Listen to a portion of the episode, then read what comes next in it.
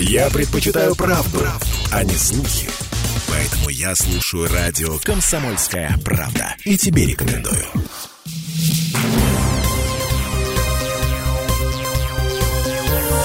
Темы дня. Это радио «Комсомольская правда» в студии Илона Гаджанова. Здравствуйте. О международных отношениях на Северном Кавказе будем говорить в ближайшие 30 минут. У нас в гостях руководитель представительства МИД Российской Федерации в Минеральных водах Сергей Нюпа. Сергей Иванович, здравствуйте. Добрый день, Илона. Добрый день, уважаемые радиослушатели. Ну, вот вначале хотелось бы объяснить, что покрывает ваше представительство не весь Северный Кавказ. Это Ставрополье, Карачаево-Черкесия, Кабардино-Балкария и Ингушетия. Да, четыре региона. Да, и обозначается, что это представительство отвечает за сопровождение международных контактов этих э, территорий. Что подразумевает под собой вот эта работа? А, вы знаете, э, тут надо немножко вернуться в 2002 год, когда нас организовали. Да? Мы э, являемся структурным подразделением э, МИДа России. То есть вот, вот эта работа по сопровождению международных контактов – это не только наша работа, это работа и центрального аппарата, который находится в Москве, профильных департаментов, это работа и наших посольств и консульств за рубежом. А сопровождение международных контактов подразумевает под собой помощь нашим регионам в налаживании и поддерживании международных связей и внешнеэкономических отношений. Для того, чтобы они были выгодными нам, выгодными нашим партнерам и служили для роста экономического и э, социального да, в нашей стране. Здесь, э, если в частности э, войти, то э, здесь, скажем так, Э, при намерениях наших регионов э, наладить э, международные контакты с какой-либо страной, мы, естественно, прорабатываем все тонкости.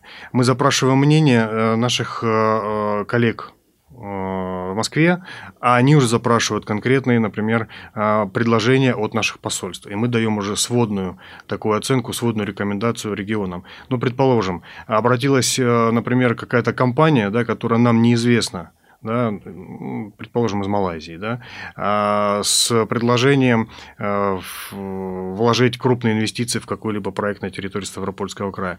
И вот мы спрашиваем у наших коллег, а, действительно эта компания а, серьезно имеет намерение, имеет ли она вот такие финансы, не являются ли они какими-либо мошенниками и имеют ли они какой-либо опыт в этой сфере. И вот исходя из рекомендаций мы даем уже свое, скажем так, заключение да, для, для, уже, для дальнейшего дальнейшего принятия решения уже руководством регионов. А, плюс ко всему, если говорить об официальных контактах, естественно, мы готовим а, визиты делегации, мы а, готовим прием делегаций совместно с правительствами субъектов федерации.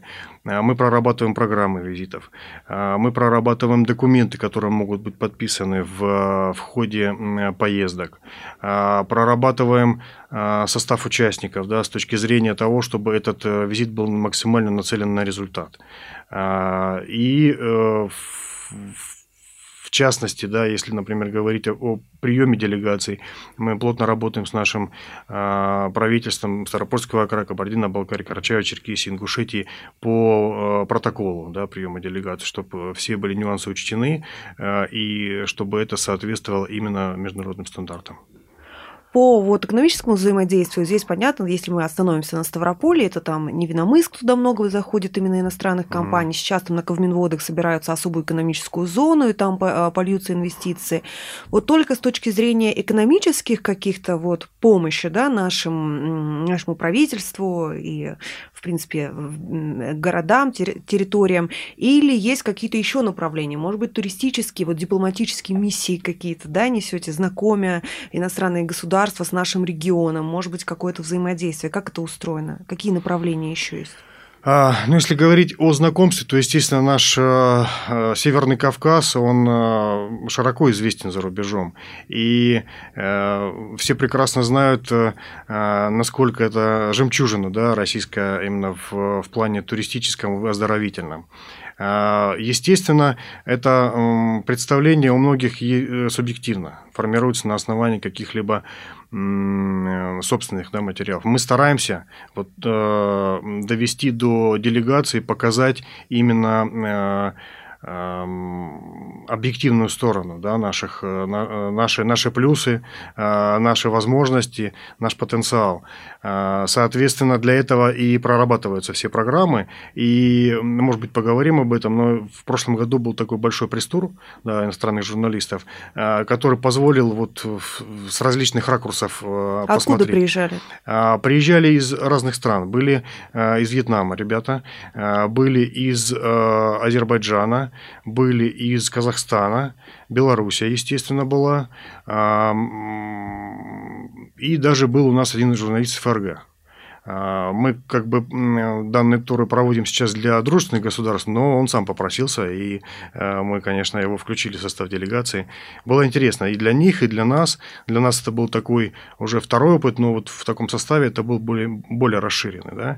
Мы хотели, чтобы еще приехали наши партнеры из Индии, но, к сожалению, не получилось. Он только приехал, журналист, э, и еще не получил аккредитацию. Ну, я ну, надеюсь, что это будет С Индией там же отдельно целый проект был по битве за Кавказ в прошлом году, я так понимаю, там какой-то да, большой проект да. был, и, а, также с вашим участием. Расскажите вот э, к 80-летию битвы за Кавказ, что это был за да, проект? Да, вы знаете, э, есть э, такой большой друг нашего Пятигорска и вообще Ставропольского края в целом. Это наш почетный консул в Индии. Он гражданин Индии, но выполняет именно консульские функции как почетный консул, то есть продвигает наши культурные интересы за рубежом конкретно в Индии. Он возглавляет также русский дом в городе Тривандрум. Э, с его подачи в свое время э, начались побратимские связи Пятигорска да, с, э, со штатом Керала.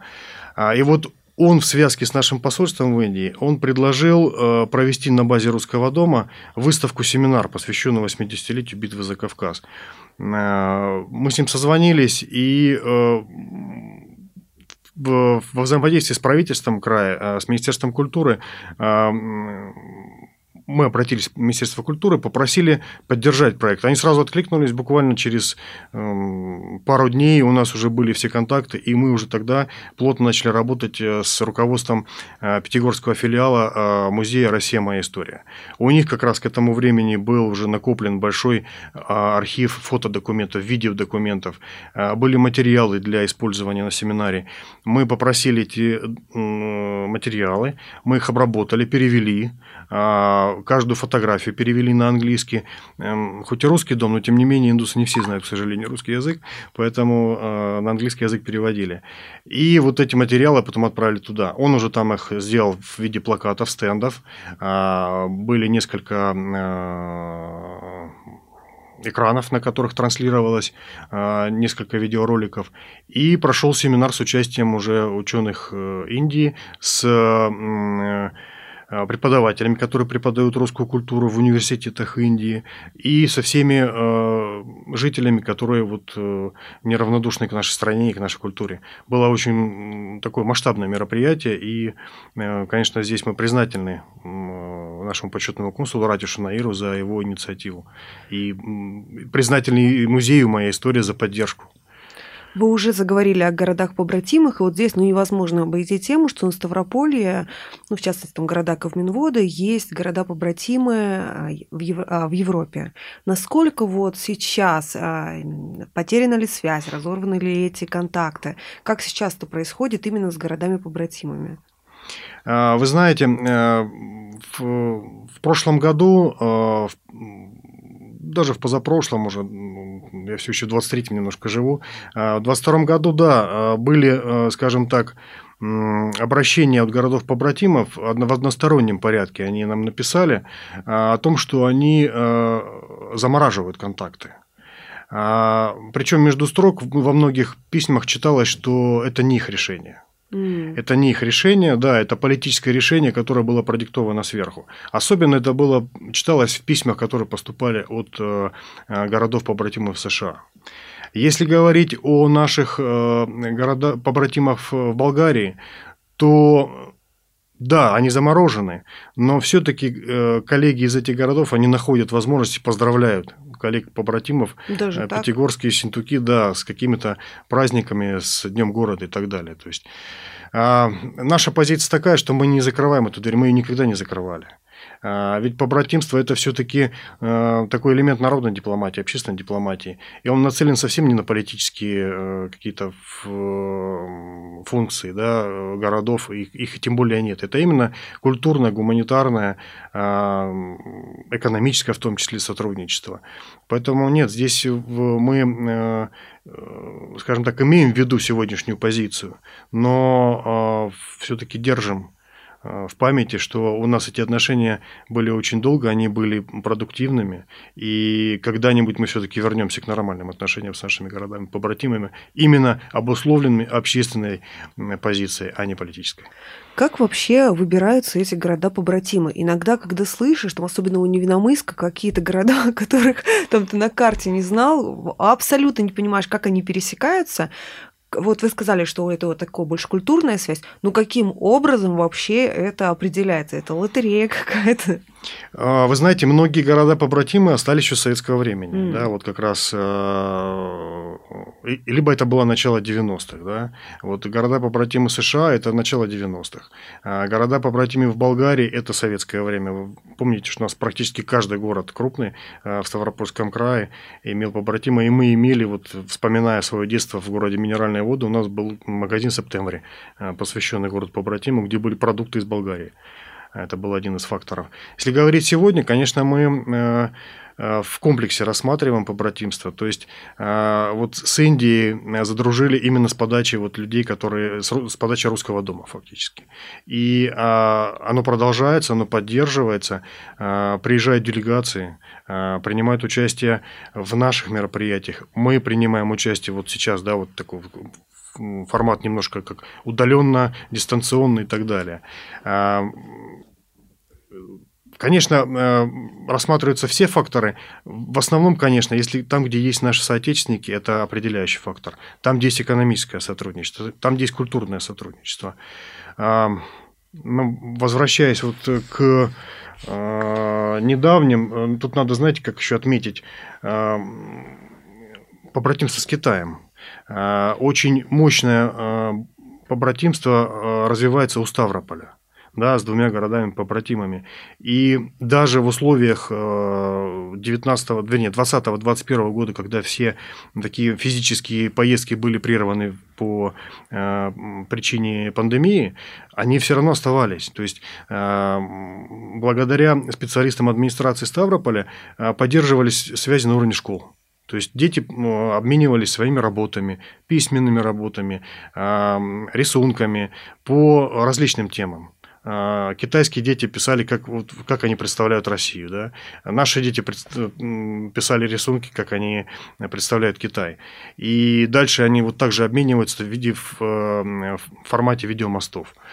То есть здесь очень много раз, разных э, аспектов, которые можно поддерживать э, между побратимами. А главное, чтобы это взаимообогащало наших э, жителей и жителей городов побратимов. Ну да, для детей это особенно интересно. Но если вернуться вот вообще вот в широком смысле работе диплома, работы дипломата сейчас на международной арене, ну, из новостной повестки сейчас понятное дело, что наши дипломаты находятся в самом пекле, они борются за наше право говорить свое слово, доносить свою информацию. Ну и недавнее интервью нашего президента, который все-таки прорвал эту информационную блокаду. Вот в работе дипломатов, вот сегодня даже вам налаживать связи, там контакты с другими государствами, даже вот на уровне Северного Кавказа, очень важного для России региона, с туристической, с экономической точки зрения, и много и логистическое, и многое другое. Как сегодня вот изменилась а, работа дипломатов, ну, в частности, ваша даже, как вы налаживаете, стало ли сложнее, вот, или, или все-таки получ... Э, то, что стало сложнее, понятно, закрываются двери совсем, или получается все-таки пробиваться, прорываться и, и вот какие-то все-таки договоренности достигать? Да, вы знаете, э, если мы говорим о э, трудностях, то эти трудности, естественно, возникли в, э, в странах недружественных нам. Это в основном, конечно, европейские страны и страны англосаксонского мира. Но это же, это же не весь мир. Надо сказать, что в других странах отношение к нам не изменилось. Наоборот, Э, наблюдая за нашей политической позицией, многие страны э, изменяют свою политическую позицию, потому что мы действуем с, исходя из справедливости да, и непредвзятости, и э, верховенства международного права. Соответственно, вот наше международное сотрудничество, оно просто немножко переориентировалось. То есть там, где мы отдавали приоритет э, Европе, сейчас мы отдаем приоритет другим странам. Странам Африки, странам Азии, странам э, э, арабского мира. Соответственно, здесь говорить о том, что у нас на всех участках стало хуже, нет. У нас стало хуже только там, где, нас, где нам закрыли двери в одностороннем порядке. Ведь фактически сегодня мы имеем ситуацию с тем, что с той стороны опять повесили железный занавес. Но говоря о развитии, о работе наших дипломатов, да, в этих странах, конечно, сейчас эта работа максимально усложнена. Закрыты все контакты политические, экономические, э, общественные. Э, даже э, если говорить о нашей консульской деятельности, и консульская деятельность осложнена максимально для нас и для наших граждан. Наши граждане сегодня не могут получить нормальные консульские услуги в странах проживания. Например, в ФРГ, да, там, где максимальное наше количество соотечественников проживает российских граждан, им нужно регулярно менять паспорта. А, и а, вот чтобы сегодня поменять паспорт, нужно э, время ожидания превосходит ну, все мыслимые пределы, потому что по а, велению политических властей закрыты наши консульские учреждения, которые эти услуги оказывали. А, соответственно, дипломатов стало меньше, и граждане должны ждать. До смешного доходит, что теперь еще и оплатить эти услуги они тоже не могут удобным им способом с банковской карточки. Теперь они только должны это привозить наличными деньгами, да, как-то это все изыскивать какими-то архаичными способами. Но, тем не менее, вот говоря о, даже вот об этой недружественной позиции, об этих сложностях, а, мы не повторяем эти правила игры. Мы, наоборот, э, скажем так, продолжаем э, открытую политику, именно, например, в консульской деятельности. Мне она близка, потому что я работал по консульской линии. Э, если говорить по визам, то фактически все визы, например, да, в Евросоюз Шенген, они закрыты сейчас. Крайне тяжело получить визу, тем более долгосрочную. В то же время со стороны Евросоюза получить визу к нам намного проще – например, все так же получают э, обычные бумажные визы, да, которые вклеиваются в паспорт. Запущен э, с проект электронных виз, который был сначала э, в пилотном режиме в 2019 году, в 2020, а потом был немножко приостановлен, опять же, по причине пандемии, а сейчас он запущен в полном масштабе. И вот если говорить о 2022 и 2023 годах, то в 2022 году было выдано 500 тысяч виз, а в 2023 было выдано миллион виз уже. И из них, из них 40% это как раз страны Евросоюза. Евросоюз, США, то есть недружественные государства, многие из них заезжают по электронной визе, для них это удобно. И вот здесь как раз мы возвращаемся опять к э, связям между народами. Ведь э, политические решения, которые принимают Евросоюз и англосаксы, да, они направлены именно на ослабление нашей страны. Они не учитывают даже интересы своих граждан. Почему? Потому что э, в странах Евросоюза очень много смешанных семей. Э, отец с российским паспортом, мать с паспортом, условно, Латвии. И родственники живут и там, и там. Родители живут в Риге, родители мужа живут в Москве, им нужно ездить туда-обратно. А как это сделать, если закрыты двери с той стороны? Но ну, мы этой двери не закрываем, поэтому для них это удобно. И люди это, кстати, тоже оценивают. На бытовом уровне они понимают, что э, Россия ведет э, крайне конструктивную и обращенную к людям политику. Возвращаясь, да, к теме уже у нас здесь на месте будем говорить. А, если взять там, да, карту мира, какие территории, может быть, мы будем говорить континентами, вот наши Ковминводы, Северный Кавказ, в плане инвестиций, пресс-туров, делегаций, кого мы здесь принимаем вот в большей части? Или, может, кого приняли в прошлом году, есть какая-то информация? А, вы знаете, ну, в прошлом году а, было, было несколько таких а, знаковых, знаковых поездок, да. Ну, в первую очередь нужно выделить поездку делегации края в Белоруссию. Встречу губернатора Ставропольского края Владимирова с президентом Беларуси Лукашенко, где были обозначены очень много вопросов укрупнения и углубления сотрудничества нашего взаимовыгодного. И тут следует отметить, что в течение считанных месяцев уже начали эти договоренности выполняться, то есть стороны максимально нацелены на результат. Стоит отметить поездку а, главы Карачаева-Черкесии э, Тимрезова в Китай а, хорошая поездка получилась, а, проговорили многие моменты, встретились с общественными деятелями. Также глава Карачаева-Черкесии посетил Азербайджан. Были переговоры с руководством Азербайджанской республики, в том числе с духовенством были интересные поездки делегаций к нам. Да? Наши коллеги из Узбекистана, а, генеральный консул а, из Ростова приезжал и посетил Кабардино-Балкарию, Карачаево-Черкесию.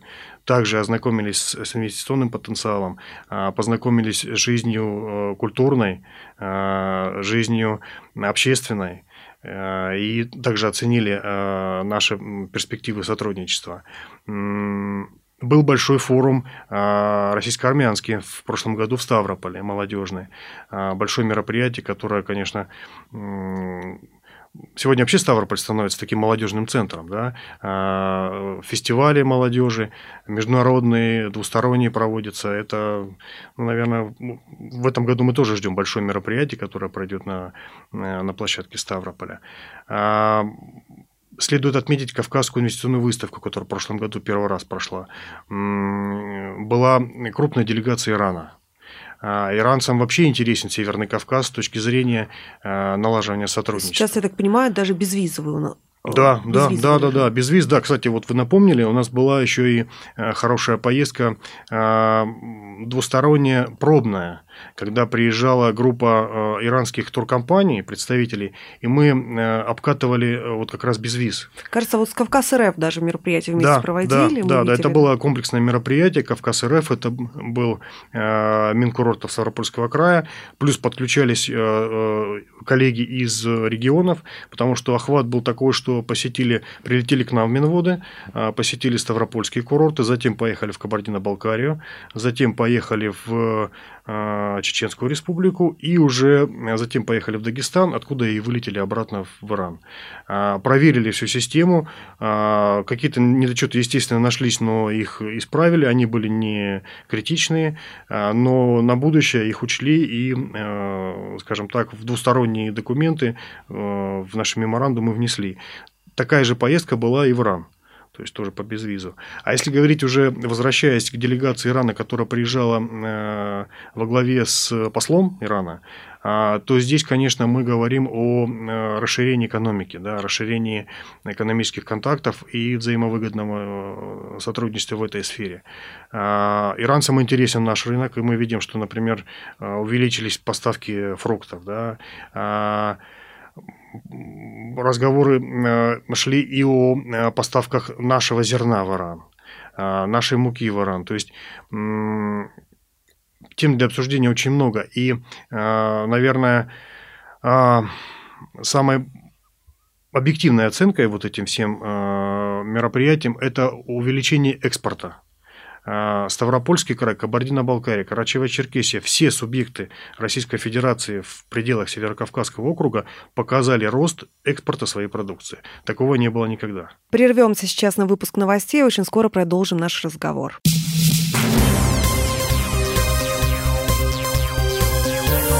Темы дня.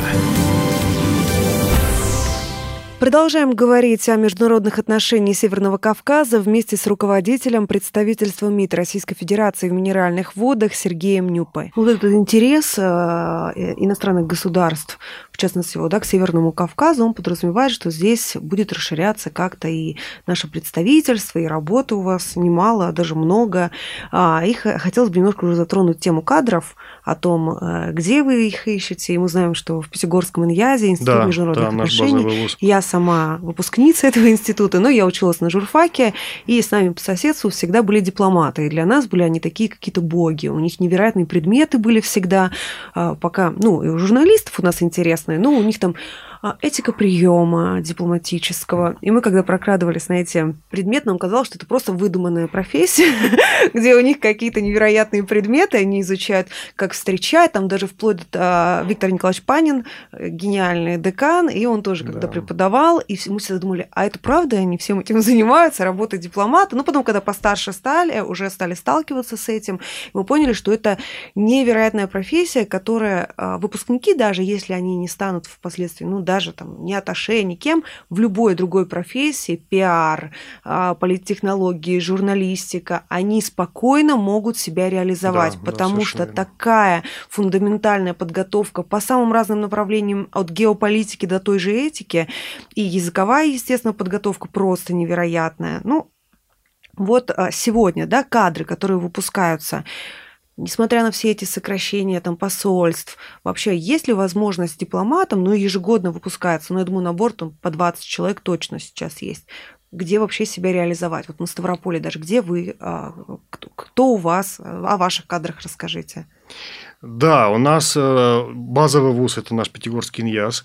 Э, фактически мы э, ведем работу, начиная с первого курса мы отбираем ребят, которые э, для нас, э, мы видим, что они перспективные, э, для нас видим, что они подходят к нашей деятельности. Но здесь одна из загвоздка.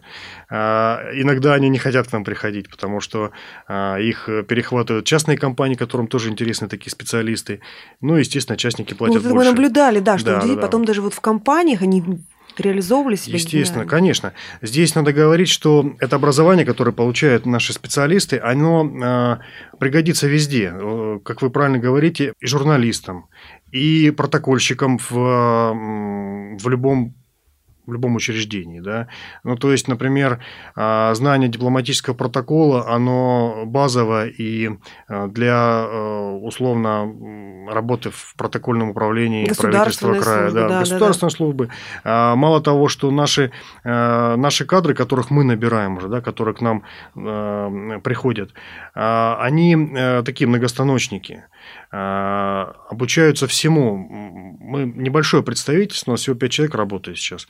Но а, как и в центральном аппарате в МИДе, а, центральный аппарат тоже невелик, в два раза больше людей работает за рубежом. Порядка тысячи человек в центральном аппарате и где-то 2000 за рубежом работает. Да? Соответственно, у нас 5 человек, и 10 наших бывших сотрудников работают сейчас за рубежом. Мы учим наших ребят всему все, все, всей дипломатической практики, которой сами обладаем.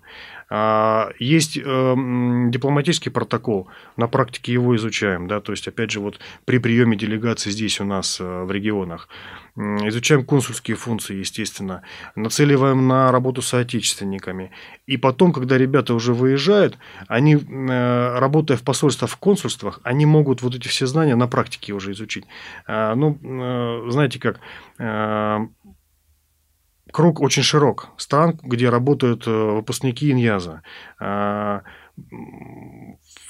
первый раз, работая за рубежом, я работал в Африке, я столкнулся э, в посольстве с парнем, который выпущен был лет 7 до меня, да, и он тоже работал в МИДе. То есть, э, плюс ко всему, из местных граждан а, были несколько жен которые проживали на территории Нигерии, они тоже были выпускницы Иньяза. То есть здесь и, и фактически, знаете, как еще, они э, выполняли функцию таких вот а, послов общественной дипломатии. Ведь через них, да, фактически... Даже обучали, как да, жена дипломата да, должна да, организовывать домашние приемы. Это...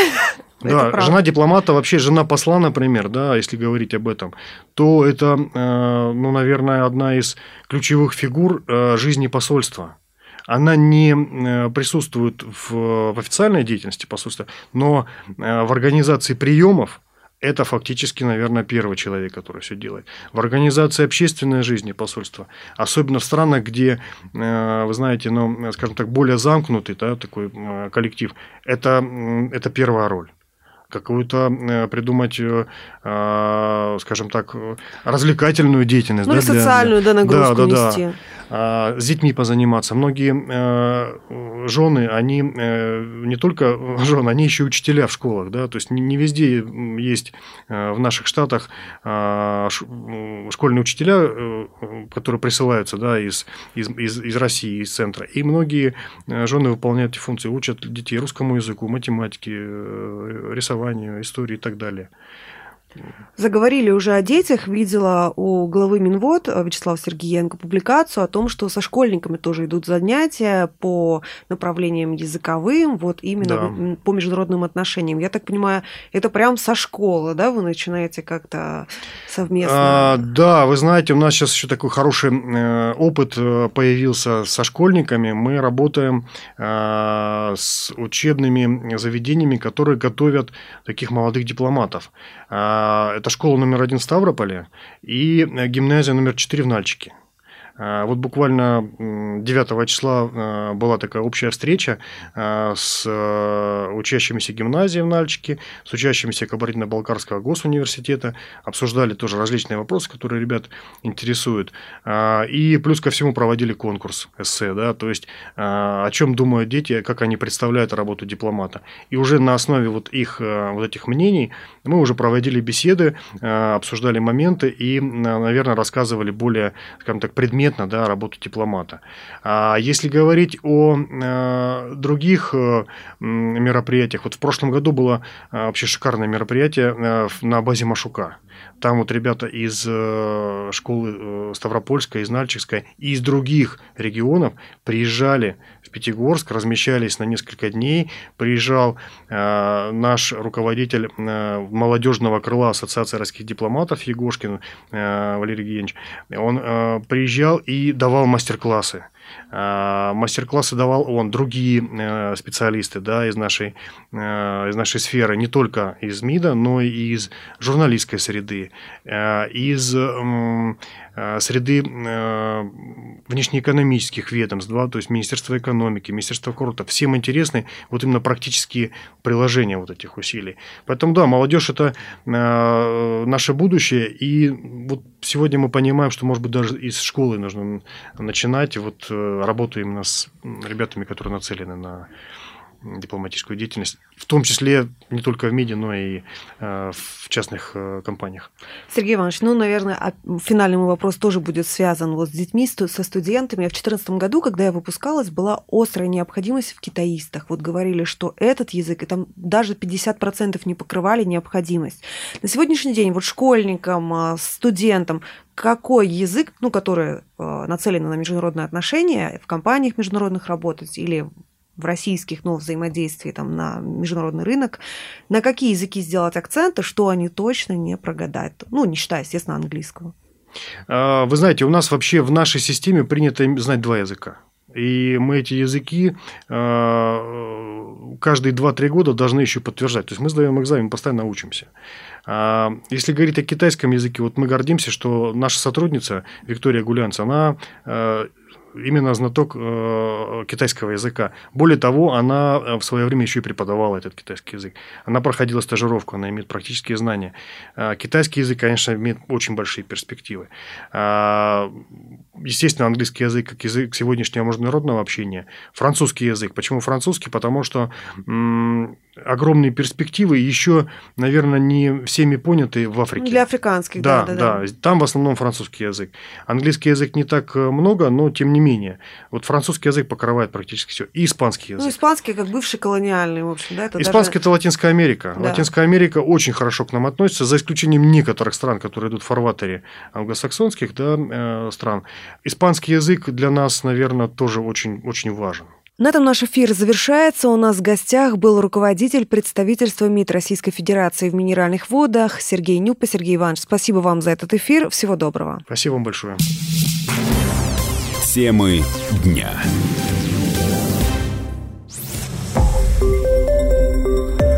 Радио «Комсомольская правда». Более сотни городов вещания и многомиллионная аудитория.